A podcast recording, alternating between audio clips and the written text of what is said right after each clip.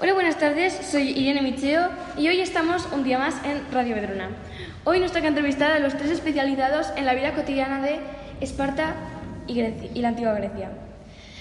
Vamos a dar paso a Marina. Hola, Marina. Buenos días. Bueno, ¿de qué nos vas a hablar hoy? De la vivienda y la vestimenta. Háblanos primero de lo que tú quieras. Bueno, primero empiezo con la vivienda. La vivienda estaba construida por adobe, techos de madera y las paredes estaban blanqueadas con cal. Eh, la vivienda tenía el androceo, que era un vestíbulo y comedor en el que celebraban banquetes que también recibían el nombre de simposis y era un sitio destinado a los hombres. Daba, estaba cerca de la entrada y daba a un patio porticado. Eh, el androceo solo lo tenían los ricos. Eh, después también tenían el, el gineceo, que era un grupo de habitaciones en las que relegaban a las mujeres y a los niños. Esta estaba muy apartada de la entrada. También las casas modestas o pobres de los griegos eh, también recibían el nombre de oikos. Vaya, ahora entiendo lo de los yogures. Eh, la vestimenta. La vestimenta que usaban los hombres era el chitón, que era una túnica atada a los hombros y con un cinturón en la cintura. Y pa- eh, también de calzado usaban sandalias o zapatos. Las mujeres usaban un peplo, que era una túnica atada a los hombros con fíbulas. Eh, ellas llevaban un manto en la cabeza que hacía de capucha y como cualquier mujer se ponían cremas, perfumes, maquillaje y joyas. De calzado también usaban botas, zapatos o sandalias. Muy bien, ya veo que estudiabas en tu tiempo lo que debías. Ahora demos paso a Sandra. Hola, Sandra. Hola, Dime, ¿de qué nos vas a hablar hoy? de las actividades y la alimentación. Las actividades se dividían en la de los hombres y las de las mujeres. Las de los hombres se basaban en las polis, en la actividad pública e iban al ágora porque se realizaba la vida pública. En la barbería y los baños públicos eran donde se intercambiaban eh, las noticias. En cambio, las de las mujeres se centraban en el dominio de la cocina de la, la cocina de la casa y se dedicaban a ir al ágora a comprar y a vender. También en los baños públicos era su intercambio de noticias. Y ahora háblanos de la alimentación.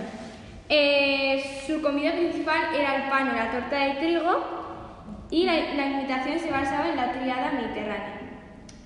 Eh, esto eh, lo servían en platos, es- escudillas, a veces también en las mazas o tortas de pan y para las cremas y caldos usaban cucharas y no tenían tenedores, así que comían con los dedos. Vaya, hoy estoy aprendiendo muchas cosas. Bueno, ahora vamos a dar paso a Irene. Hola, buenos días. Dime, Irene, ¿de qué nos vas a hablar hoy? Eh, voy a hablar de el aseo y los gestos. Ah, bueno, pues empieza eh, con el aseo. Bueno, pues eh, el aseo de los hombres, eh, lo primero, no utilizaban jabón y no comenzaban a afeitarse ni la barba ni el bigote hasta después de Alejandro. Vaya. Y eh, en el aseo de las mujeres, ellas se depilaban con navajas, candiles o pastas especiales. Eh, y luego los gestos, para decir no, por ejemplo, echaban la cabeza hacia atrás y levantaban la barbilla. Para saludar a la gente tenían que tener la mano derecha alzada y también el beso de saludo, como se practica hoy en día, no se practicaba como ah, harían en Roma un poco más adelante. Para mostrar su aprobación aplaudían y aclamaban y para mostrar su desagrado eh, silbaban y lanzaban gritos eh, disacordes. Perdón. Eh, para la vida cotidiana eh, entraba la alegría y la burla.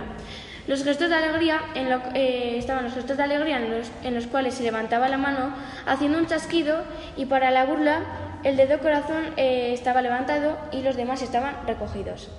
Y luego para la religión, eh, para actos religiosos, como dice su nombre, se daban la mano.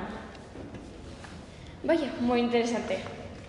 Ahora vamos a dar paso a Jared. Dime, Jared, ¿de qué nos vas a hablar hoy? Pues os voy a hablar sobre la educación de los niños y las niñas. Bueno, primero empieza con los niños.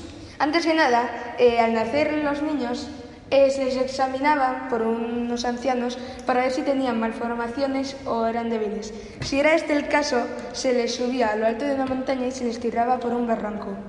Vaya, qué pobres. Y luego, ¿cómo se educa a los niños hasta los siete años? Eh, pues a los niños eh, no se les mimaba mucho para que crecieran ahí fuertes, ni se les daba, mm, no se les daba nada. Eh, su educación se basaba prácticamente en la lucha, la gimnasia y el atletismo. Bien, ¿y desde los 7 a los 20?